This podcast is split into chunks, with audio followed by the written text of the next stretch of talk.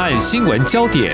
焦点时事探索，两岸互动交流，请听中央广播电台新闻部制作的《两岸 ING》。听众朋友您好，我是黄丽杰，欢迎收听两岸 ING。美国二零一八年和中国大陆展开贸易战之后呢，二零二零年双方签署了第一阶段的贸易协议。那，美国对中国针对涉及国安还有军事领域，也采一波波的。出口管制似乎是没有松手，像是去年十月就祭出了这个先进晶片的一个禁令哦。当然，中国大陆也不甘示弱，像最近八月一号开始，对于作为半导体材料使用的稀有金属加跟者呢，也实施出口管制。那么，另外一个角度来看，就是历经三年多的疫情，这全球两大经济体就美中又多了干扰经济发展的因素。那么，在全球经济成长目前看来是。趋缓的情况之下，甚至有人担心陷入这个大衰退，尤其中国大陆经济可能会走向四十年来最大停滞之际呢。美国的商务部长雷蒙多二十七号到三十号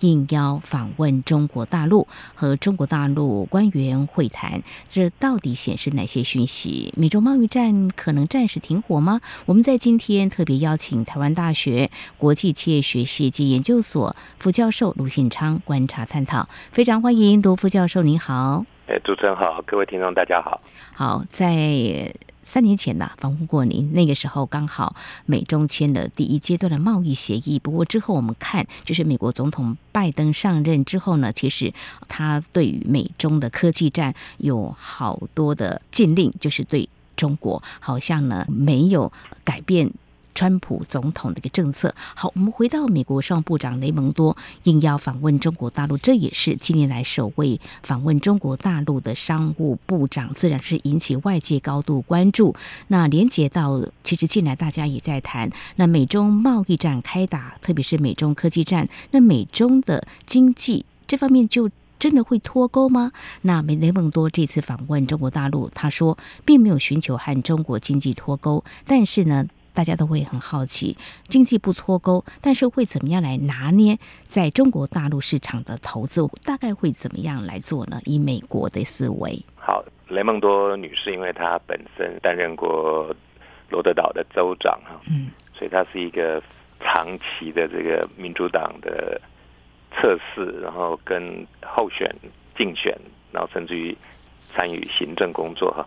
所以就她到大陆访问哈。会明确的说出没有寻求跟中国经济脱钩哈，嗯，那这个部分当然非常值得肯定了哈，因为这个毕竟是一个从川普到现在曾经一直是美国两党的共识哈，嗯，那终于他代表民主党的总统说出不会脱钩哈，嗯，那事实上中美的这个贸易关系跟经济关系跟投资关系哈，其实注定了哈。全面脱钩是不可能哈，但是以脱钩当做最后的威胁手段哈，那当然更重要的一件事情是我们在担忧哈，就是以部分的脱钩哈，嗯，那主要当然就是在一些先进科技，在一些比较具有全球性战略意义的这样的一个科技产业哈，嗯嗯，那这个部分的中美脱钩。会不会发生？所以当然，就目前他的这个表态来看哈，当然并没有细分的很明确，哪些是属于传产，哪些是属于民生，哪些是属于金融相关，哪些是属于整个科技战略的这种思考哈。但是这样的一个态度了哈，或者这样一个公开在美国大使馆的记者会上的一个发言哈，当然。是相对有效保证了哈，我我想未来的中美互动，跟未来中美的很多拉锯哈，也都会拿他在北京大使馆的谈话来当做一个对美国政策的一个检视的标准。部分脱钩，那未来会在哪些产业呢？我们还会继续观察哦。那雷蒙多呢，在中国大陆访问的期间，那媒体是有披露，他在这个人民大会堂是发表了一场演讲，阐述有关在经济方面如果有涉及到国安或是国防军事方面的，会确保他们的安全。当然不是扯这个中国大陆的经济的后腿，他的说法是这个样子。但是我们接下来要来谈中国大陆先进晶片进口部分，确实被美国有人说是掐他的脖子了哈。好像中国大陆在这段期间也有跟美方沟通，那是不是目前中国大陆是处于比较要看美国脸色，处于挨打的一个状态呢？就是说，国安跟军事的思考，哈，嗯，其实是无远弗届，哈。是各位如果在建时期长大过的人，一定记得以前只要是水源重地，嗯哼，一定都会上铁丝网，然后跟你讲说水源重地误入。根本就难以拿捏的一个思考了哈，他只是要到一个发球权哦哦，但是至于这个球打多远、打多重、打多狠，嗯，这其实都取决于美国的需要了哈。嗯哼，那因此整个的问题就会出现在那，可是美国都不会伤到自己吗？我们都很清楚，这个七月份的中美贸易哈，事实上美国从大陆的进口减少了百分之二十五。嗯，可是即使它的进口大幅从中国进口的减少，嗯，就最后中美贸易逆差是扩大的，嗯，因为大陆从美国的进口也下降，那美国对大陆进口虽然减少，可是美国对大陆出口也减少，是，所以最后它的这整个贸易赤字还是扩大哈，是，所以这就是为什么雷蒙多这一次很清楚了哈，他一直希望找到一些赶紧让大陆重新对美国扩大进口的一些。可能性啊，嗯，但这可能性当然它不能放在桌面上，因为这会变成是示软，这会像当年川普在一些农业州的这种铁票区，嗯，他被迫太快去要求大陆扩大农业进口，嗯，那拜登在这方面的压力少一点，因为美国的传统的农业州基本上都是所谓的红州了哈，共和党的州，嗯。可是，美国的就业，尤其是美国，万一真的能够扩大投资，嗯，那这些拿到联邦预算补贴以外的民间搭配的这些建设，嗯，就像美国现在充电桩是由联邦政府出钱，所以都不能买大陆的设备，嗯，可是那个充电桩不会设在沙漠里嘛，哈，嗯嗯嗯，充电桩已经设在商业区，那设在。相对土地空旷的地方，所以那个地方当然就有可能变另外一个 shopping mall。嗯，那这 shopping mall 就是属于民间的。嗯哼，那所以这个部分它还是会大量从中国大陆做进口。嗯哼，所以这里头其实很多是属于我们现在看到七月份的事情，可是还有很多是我们还没看到。嗯哼，十五个月以后的事情。台湾没有报道了哈，我刚刚在大陆的新闻查到哈，就说雷蒙多虽然跟大陆同意要成立一个工作小组，是的，但这工作小组大陆是把它压在明年的这个年初哈。换句话讲，我虽然同意跟你在所有的行政监理、在所有的政策主张、在所有的损害评估、在所有的监管细节，嗯哼，我们一律同意配合企业需要，共同。检讨，而且是在企业见证参与的情况下，嗯可是半年以后的事，所以这里头我们可以看到各自有各自的着力点了哈。那哪怕美国虽然对大陆的这个太阳能光电课反倾销税啊，嗯，那可是大陆直接就开始禁止出口所有的这个无人机哈。嗯，那各位当然知道，美国的农业大量需要用大陆的无人机来做。精准的这种施药施肥，没错，因为如果继续用以前美国那种海撒的方式，嗯，那成本太高了。那这些无人机一不出口，美国农业的这个生产成本就大幅上升。嗯嗯嗯。所以像这个都是互相在给对方一些排头吃。那整个现阶段的看起来，雷蒙多带来的善意跟反转，可是因为。彼此都摸不透对方的底牌，所以，所以当然对大陆而言，嗯，所有已经成立的一些在经济贸易投资方面的这个美国喜欢用的字眼叫护栏了哈，嗯，是，对护栏对大陆来讲都是半年以后的事情，中国大陆也在观察，但是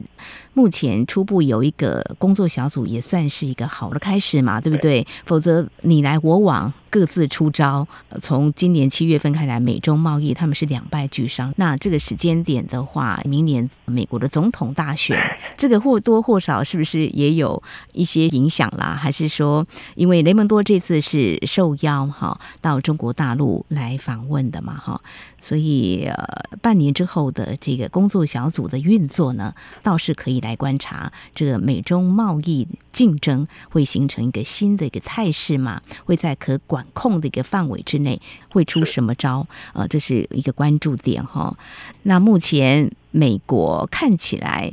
也许是不是会稍微放松对中国科技企业的限制？因为雷蒙多宣布要访问中国大陆前一天，美国的商务部下属工业跟安全局发布声明，呃，会将三十三家实体从未经核实清单移除。那么其中二十。七家实体是未在中国，这是媒体的一个解读啦哈。那或许也是让自己去中国大陆访问的时候有一个比较好的气氛嘛哈，大家好谈。呃，他有可能会放松对中国科技企业的限制吗？有可能先进的部分，呃、嗯，其实很明显哈，就是说美国现在连所有的这些退休基金，嗯，尤其是有政府退休人员参与的基金，都禁止对大陆的一些科技产业做投资哈。嗯嗯嗯，那各位当然知道，包括巴菲特当初都是最早去投资比亚迪的。嗯哼，那巴菲特如果不是三年前就把比亚迪出脱，那他在大陆的这个获利大概还会再多个两三倍。哦，所以当美国在试图从金融投资的手段也对大陆的这些产业做管控哈，其实真正的关键不在于双方在某些方面会不会放缓，而是说。双方在怎么样让你为我所用？嗯，而这个为我所用又必须要是我可以随时终止。嗯，所以各位很清楚，如果美国的这个基金都去投资大陆的科技产业，那这些基金是以获利为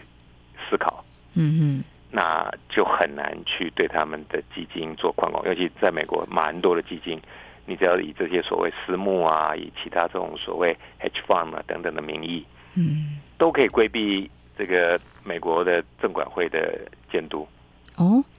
所以所以对他们来讲，他只能用全面封杀，因为如果我要开始对你做监管，那我原来帮这些特权开的洞，嗯，就会因为中国事务而被堵掉。嗯，那我干脆就是你不要去投，嗯嗯，那这样我也不用去管。嗯，哦，所以你可以看到那个所谓退让或者缓和，其实都是回到刚提的第一个问题哈。他说不脱钩，可是不脱钩跟不全面脱钩不是同一件事。呃，所以还是会做比较细部的评估，做决定了哈。所以接下来来看一些投资的部分。那投资的部分，如果说是对美国有利的话，美国当然是就没有什么话好说了哈。没错。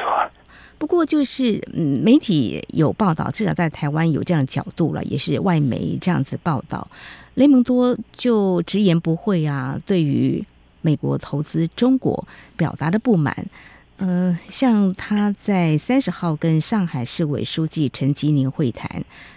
当然提到美国希望是跟中国合作，那就是不脱钩嘛，哈，来确保为在上海的美国企业提供一个可预测的一个环境了，哈。那也有提到这个，嗯，反间谍法啊，外界有更多的一个关联性的一个揣测啊，这个是不是也是让美国在对投资中国环境认为比较会有所谓的风险不满的一个啊面向可以去观察的？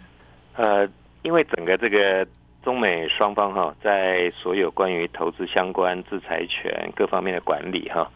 其实这种摩擦是已经超过二十年了哈。是的。那可是因为这二十年，其实美国对大陆的投资是不断增加哈，所以当然从企业角度都还在可控。嗯。可是雷蒙多是传统民主党的政治人物哈。嗯哼。他们的基本逻辑就是我的人生失败。都是因为有进口的产品跟我竞争造成的，他们现在成立的护栏，因为头一次美国允许企业界全程参与所有的这些对外谈判，嗯，这是很大的一个美国的退让跟制度上的调整。因为在美国，嗯，企业只能找游说公司花大钱，嗯，找退休的政客帮他们去关说，哦，企业不能直接杀进去，嗯嗯嗯行政部门，哦，那以前我们在台湾蒋经国时代，我们还找企业家来吃早餐呢，是的，在美国是完全违法的。哦，国情不同啦，国情不同，法律不同。是的，今天美国居然愿意为了跟中国投资的企业家取得他们的谅解，嗯，他现在愿意这个成立的部长级工作小组，对，很大的进展，嗯嗯，可以练习很大的一个突破。好，我刚刚提到雷蒙多，他访问的时候说了这番话，就是说在中国投资的一些风险，他是这么说，他呃有一些罚款呐、啊、突袭跟其他导致在中国生意往来存在风险行动，已经使得中国变得无法投资。他是说美国企业向他这样抱怨。那对于这番抱怨，媒体也有披露，就是说呃有去访问中国驻美大使馆啊、这个发言人刘鹏宇他就说，在中国做生意的七万。万家美国企业，大多数都想要留下来，他们有将近九成都是有盈利的。北京也正致力在进一步放宽外国公司市场准入。好，那么就我们会继续关注未来半年之后运作的，有部长级还有企业家都能够加入的这个工作小组啊。好，那我想请教副教授雷蒙多这次访问中国。大陆哦，嗯，选在这个时机点，就是要为美中贸易战是来降温吗？还是说，因为这一次也有媒体这样报道，他也希望能够有这个旅游方面的一个洽谈哦？这个是不是美方目前来说是非常期待在这方面有所突破的？好像在几个月前，美国的国务卿布林肯到中国去访问的时候，这样子的关注点也被媒体所报道的。说白了啦，哈，说白了，这个在大陆投资对美国的企业太重要了。譬如像包括我们台南子弟黄仁勋先生，他的公司大概三成以上的获利都是靠来自中国大陆。嗯，那所以任何一个企业绝对不会想把三成以上的获利，而且是高成长地区的获利，就把它放弃掉。嗯哼，那这就是从政治思考换选票，跟从企业长远换钞票。它是一个完全没办法妥协的过程。嗯，那往下的这个整个中美关系哈，虽然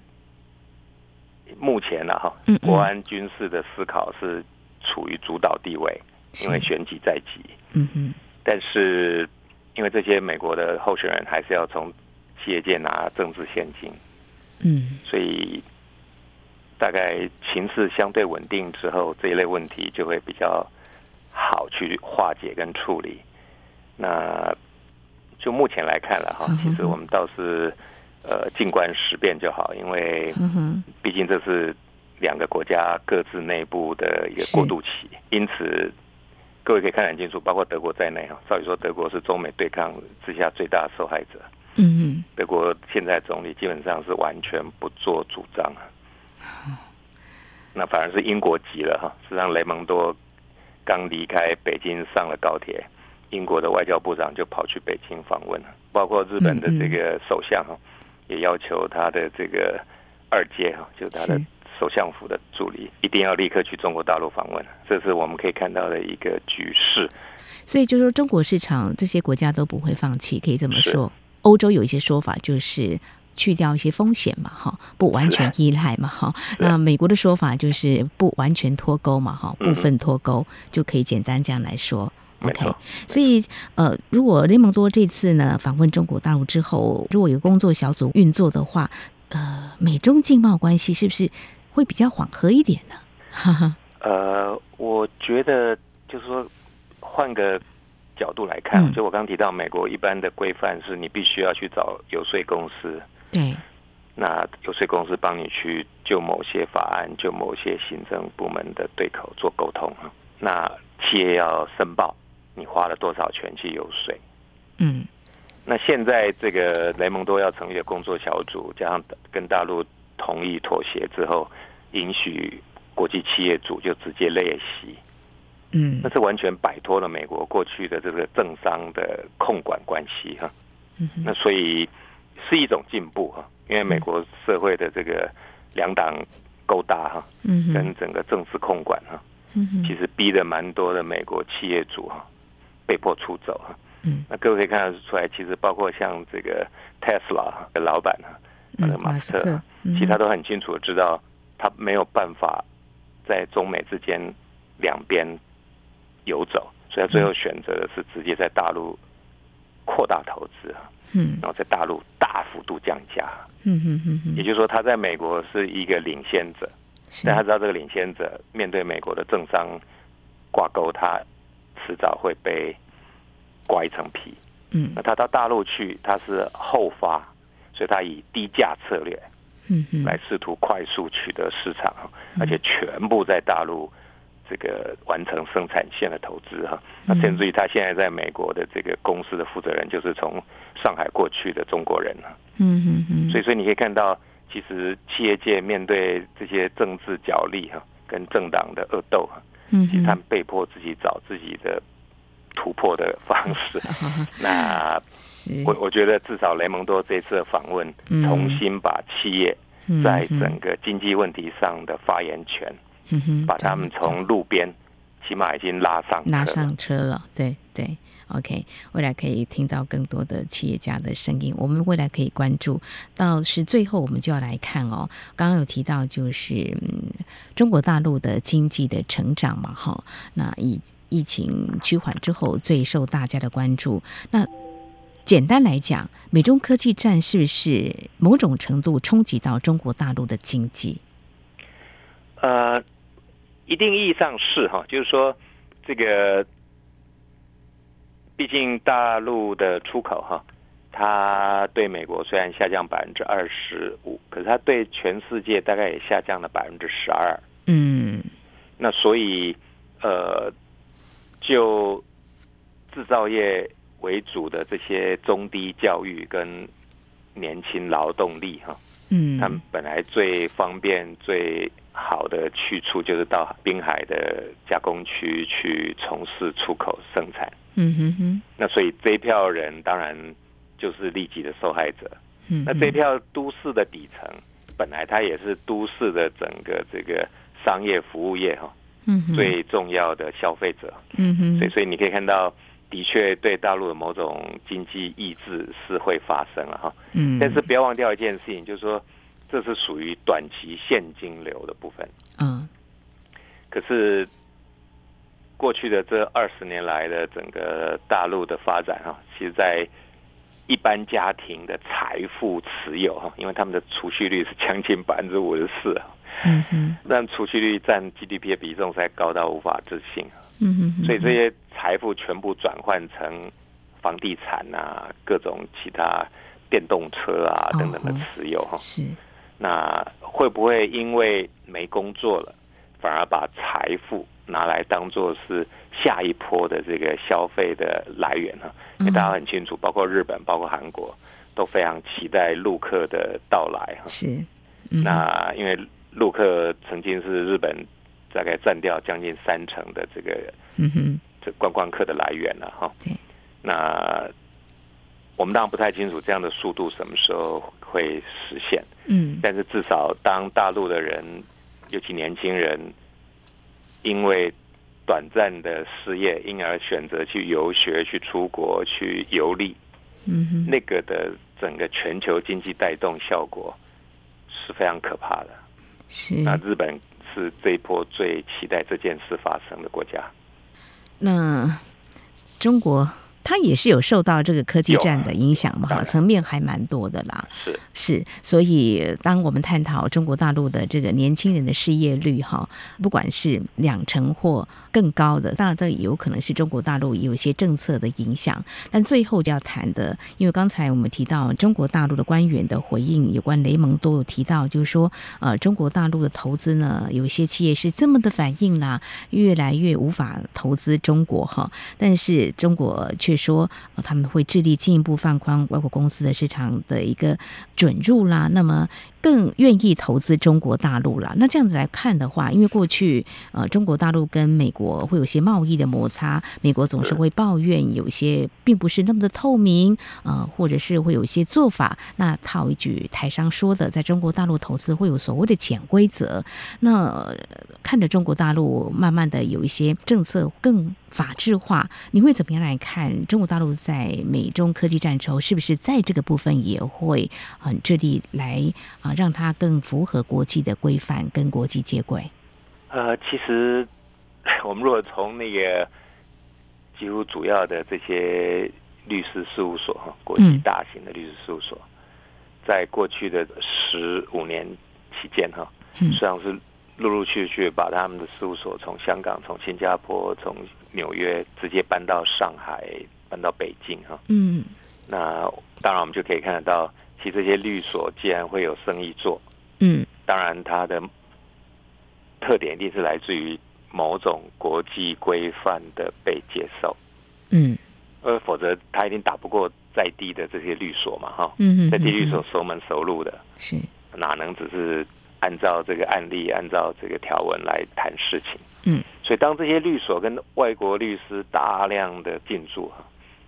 那尤其香港哈，香港在这个 CEPA 签订了以后，其实大量的这个外国律所在香港聘雇大量的人去从事从金融到投资的一些法律规范哈。那更不要忘掉，当然，其实最可怕一件事啊，其实从过去的三年间哈，因为美国开始对于那些以我们所谓避税天堂啊，这些中南美洲的小国家注册来逃避美国所得税的规范的这种公司哈，嗯，我们我们经常说这叫纸上公司了哈，嗯，那美国是全面严打。啊，就从奥巴马的时候只是要求企业好歹你总要缴一些税，嗯，就跟我们在台湾要求医生要缴最低税负制一样，嗯。嗯，那进一步是。只要受益人最终有美国人，就要在美国缴税。嗯，那这些遮遮掩掩，然后做各种转手，然后规避，然后到第三地设立公司、设立第三地交易等等哈。嗯，这些避税的难度就越来越高哈。嗯嗯，所以所以当然这个全世界都一样哈，包括台湾政府哈。嗯，我们现在税收都大幅成长啊。嗯，你会说，哎，经济没有成长啊？啊。嗯哼，答案是因为以前可以规避的这些我们叫做 loophole 哈，这个逃税的这种合法节税，现在全部都封掉了。嗯，那既然税负的负担增加，投资是一定会减少。是，就是为什么整个亚洲地区的投资哈，嗯，事实上都减少啊。哦，那中国大陆当然更是首当其冲，因为中国大陆本来就是亚洲外资的第一名啊。这些问题其实是都还在。渐进调整是，那经济过程的好处当然就来自于说几家欢乐几家愁了哈。嗯，也就是说合法做生意的有技术到位的，他可能会因为其他人的低价抢标、低价竞争退场，因为他们要缴税。嗯，那他反而因此可以做得更大更好。那只是这些都是一些渐进调整型，因为不要忘掉 中国很大。是的，所以所以。特定企业在特定地域的影响力，当他想要他要渗透到变全中国，嗯，他还是需要一个时间跟过程，所以这个部分都是我们可以拭目以待的。嗯、好，最后还是带到这个中国驻美大使馆发言人刘鹏宇呢，也针对雷蒙多访问中国大陆的相关的一些看法，他就说了：中国正积极推进高水平的对外开放，并努力提供一个世界级、一个由健全法律架构来管理的。以市场为导向商业环境，他说，中国对外开放的大门只会越来越大，但如何更完善，需要很多时间，因为中国大陆很大。好，非常谢谢 台湾大学国际企业学系及研究所副教授卢信昌针对美国商务部长雷蒙多访问中国大陆，他提出的一些看法，还有中国大陆官员的回应。重点是啊，他们同意要成立一个部长级的工作小组。我想这个是大家可以持续观察未来美中贸易在一个有磋商机制、对话平台会有什么样的变化。非常谢谢。卢副教授，您非常专业的解析，谢谢您，谢谢。好，谢谢。好，以上就是今天两岸 ING 节目，非常感谢听众朋友您的收听，黄丽杰祝福您，我们下次同一时间空中再会。